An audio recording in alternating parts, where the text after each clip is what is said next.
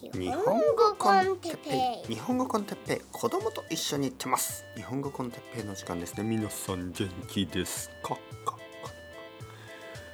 今日は日本語コンテッペイは成功しているのか？という疑問について。はいはいはい。皆さん元気ですか、えー、日本語コン日本語コンコンコンコンコンテッペイの時間ですね。はい。えー、っとね。あのこれを聞いている皆さん。あのまあいろいろな意見がありますがたまにですねあの生徒さんにこうちょっと聞かれることがあります。ちょっと心配されるというかあの哲平先生。最近日本語コンテッペイはどうですか？はい。あのちょっとあの聞いていいのか分かりませんが先生大丈夫ですか？あの先生は成功してますか？大丈夫ですか？あの生徒さんは十分いますか？とかあのお金は十分あるんですか？まあまあそんなダイレクトな聞き方じゃないけどあのちょっとそう心配されることもあります。であのまあその答えはですね まあまあ大丈夫としか言えない。はい、あのそもそもですよそもそも僕はあのとてもとても貧乏な時代をあの奥さんと一緒に過ごしてましたね。はい。であのそれはとても幸せなことでした。えー、お金がない時も幸せだったし、えー、お金がある時も幸せでした。今はまあ普通です。そしてあのあまりその幸せというものに正直言うとですよ僕はあのお金はあの関係ないと思います。えー、とはいえとはいえですよあの僕がその若い時とか、まあ、奥さんと2人だけだった時と比べて変わったことがありますね。それがあの子供の存在です。で子供がいるとやっぱりあのまあお金のことを心配しなければいけなくなる。なぜかというとですねあのまあこれは日本のシステムの問題でもあるし世界中の国で結構問題ですけどやっぱりあの教育費は想像よりかかるんですね。えー、まあ子供にはいろいろなポテンシャルがあってあのどういうふうに子供が育っていくか、ね、どういう大人になるかこれがそのお金を全くかけないとそういうあのまあいろいろな経験ができない。まあちょっと残念なことですけど、まあ、とにかく、まあ、まあ教育費がかかるそして大学に行ったりとか、えー、もしかしたら大学院に行くかもしれないしもしかしたら海外の大学に行きたいとかねまあいろいろなことも考えられる、えー、未来にたくさんのお金がかかるかもしれない。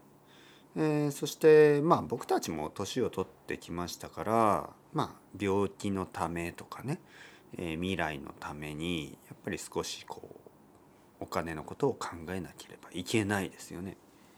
まあ、だからまああの昔よりはすごく貧乏になるというのはちょっとあの危険ですよね。まあまあお金の話はまた今度ね別のトピックですからしたいと思います。とにかくじゃあ日本語コンテッペイは今大丈夫ですかっていうとあの本当のことを言うとですねえー、お金の成功とは言えないと思いますね。はい。なんかいろいろ皆さん想像してしまうと思うんですけどとてもお金があるんじゃないかあのないんじゃないかとか。まああの僕のポッドキャストというのはその YouTube と違って全く monetization できないんですよね。でポッドキャスト自体は無料です。そしてポッドキャスト自体では僕にお金は全く入ってこない、ね、だけどまああのまあいいシステムがあってまあパトレオンねペイトレオンというの？とか Ko-fiえー、kofi.com まあそういうウェブサイトを使ってあのたくさんの人がサポートくれます。でこれたくさんの人って言ってるんですけど実はたくさんじゃないんですね。えー、もう長い間全然その数字が増えてないです。だいたい200人ぐらいの人。えー、200人ぐらいの人たちがずっと支えてくれている。そしてその人たちはよく変わりますね。あのまあ1ヶ月で5人ぐらいの人が辞めてまた5人ぐらいの人が増えてとかそんな感じ。だから変わらないんですよね。ずっと200人ちょっとぐらいの人たちが、えー、僕を支えてくれている。このポッドキャストを支えてくれている。そしてあのずっとずっとですよ。あのストップせずにサポートをくれてる人たちも多くいます。多分200人200人の中の100人以上ですね。半分以上の人たちはレギュラーもうずっと長い間の人たち、まあ、この人たちは僕にとってはやっぱり大切な人たちですね。忘れないんですよ。全然忘れない。はい。その人たちのことを僕はあの本当にその人たちに本当に感謝してます。感謝して。まあだけどねあのまあその成功かっていうとこれがねやっぱりお金の成功とあのコンテンツとしての成功があるでしょ。もしくはコンテンツとしての成功というよりはその成果としての成功ね成果結果ですよねがあってまずお金の成功だけで言えばまあ僕のその質問のねその質問への答え「日本語コンテッペイは成功してますか?」という質問にはまあまあ悪くない、ね、そんな感じでしょう。えー、大きい成功ではありません。その理由は、まあ、僕は全然そのポッドキャストだけを続けることはできないですね。やっぱり僕のメインの仕事はあの日本語の先生。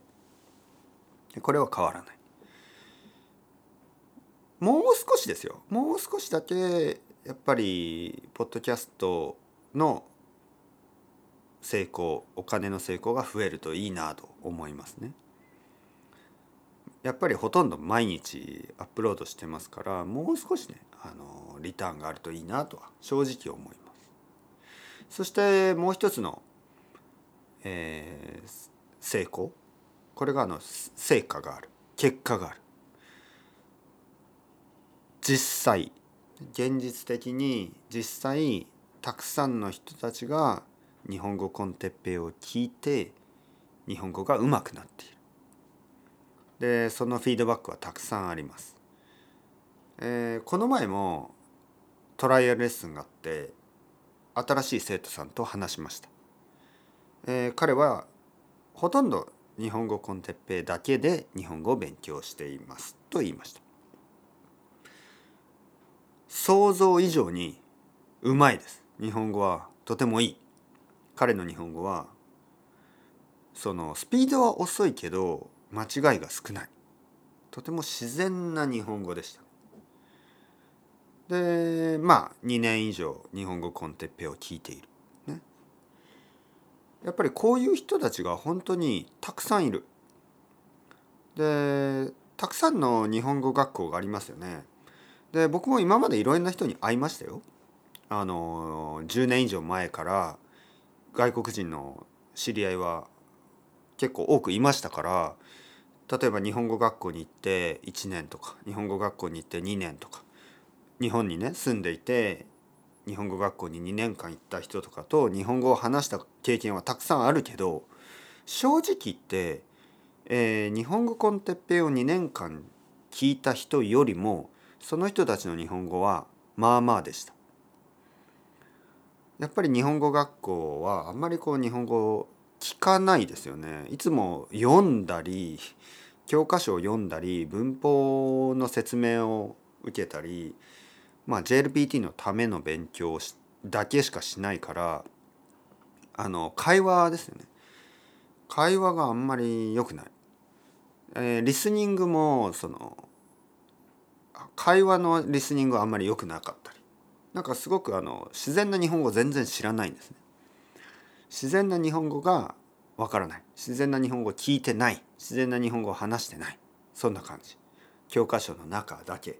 教室の中だけで勉強している人たちの日本語はいつもちょっと不自然でした。だけど日本語コンテッペをずっと聞いてる人たちの日本語はいつも自然です。多分ね他の人他の日本人に、えー、言われると思います。彼らは。彼女らは。あなたたち。皆さんは。皆さんがもしあの日本人と話したら「え？日本語うまい?」あのそのお世辞じゃなくて自然ですね。どうやって勉強したんですか？と聞かれるはずです。もうすでに聞かれたはずです。そしていやあのポッドキャストっていうのがあってあのたくさんポッドキャストを聞いてます。それだけです。